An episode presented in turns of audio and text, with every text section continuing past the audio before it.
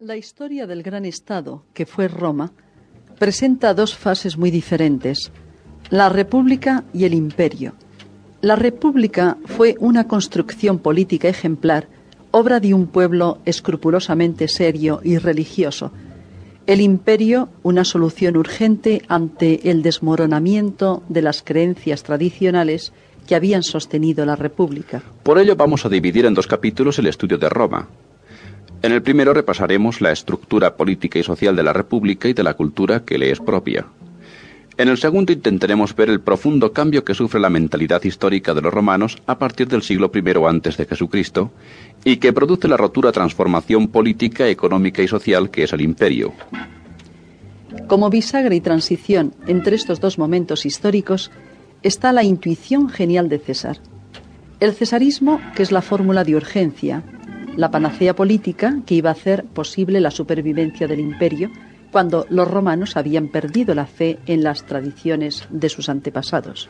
En los primeros siglos encontramos en Roma un régimen monárquico con reyes como Numa Pompilio y Tulo Hostilio, que luego se continúa en el siglo VI con la dinastía etrusca de los Tarquinos.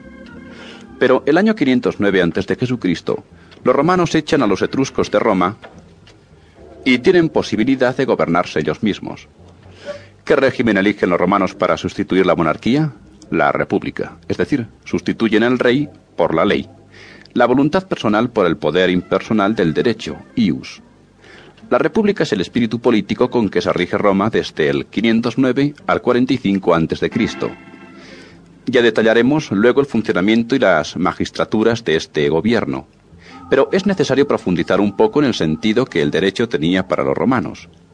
Es indudable que los romanos llamaban libertad a estar bajo la ley. La ley es impersonal, inflexible, ciega e igual para todos.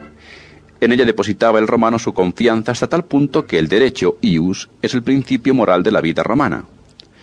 En nuestro tiempo, la deplorable confusión entre ius, derecho, y justicia, justicia, nos hace pensar muchas veces que el derecho es derecho porque es justo.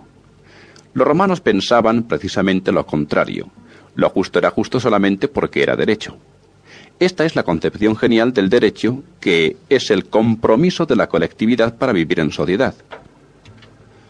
Tito Livio le dice, la ley es cosa sorda e inexorable, incapaz de ablandamiento ni benignidad ante la menor transgresión.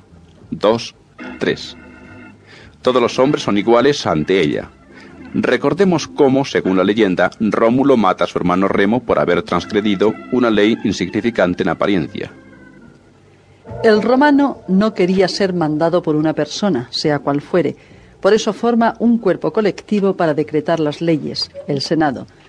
No importaba al romano que las leyes fueran férreas y autoritarias. El derecho romano nunca fue liberal. Lo único que no soportaba era que la ley fuera capricho personal de un sujeto. Por eso, al desembarazarse de los reyes etruscos, crean un organismo que se gobierna impersonalmente por el ius, por la ley. Cae el rex y en su lugar se instala la lex como poder máximo del Estado. Pero no se piense que la República fue un organismo que el pueblo romano ideó de una vez para siempre. Todo lo contrario. Lo que sorprende del derecho romano es su flexibilidad, su adaptación a las necesidades humanas de cada día. Dice Polibio. Los romanos lograron el perfeccionamiento de su constitución patria, no en virtud de razonamiento, sino a través de numerosas luchas y en el manejo de los asuntos, extrayendo el consejo mejor de una clara intuición de las peripecias. Libro sexto, traducción de Ortega. Es decir, que los romanos tejieron su república al ritmo que les imponían las circunstancias, que su derecho no es justo, ni siquiera lógico, sino eminentemente derecho, es decir, lo práctico, lo que hay que hacer para que la vida de todos vaya lo mejor posible. Por eso, antes de hablar de la organización política, debíamos hablar del derecho romano. El derecho romano fue creciente a partir de las leyes de las doce tablas, como el fruto maduro en torno a la semilla.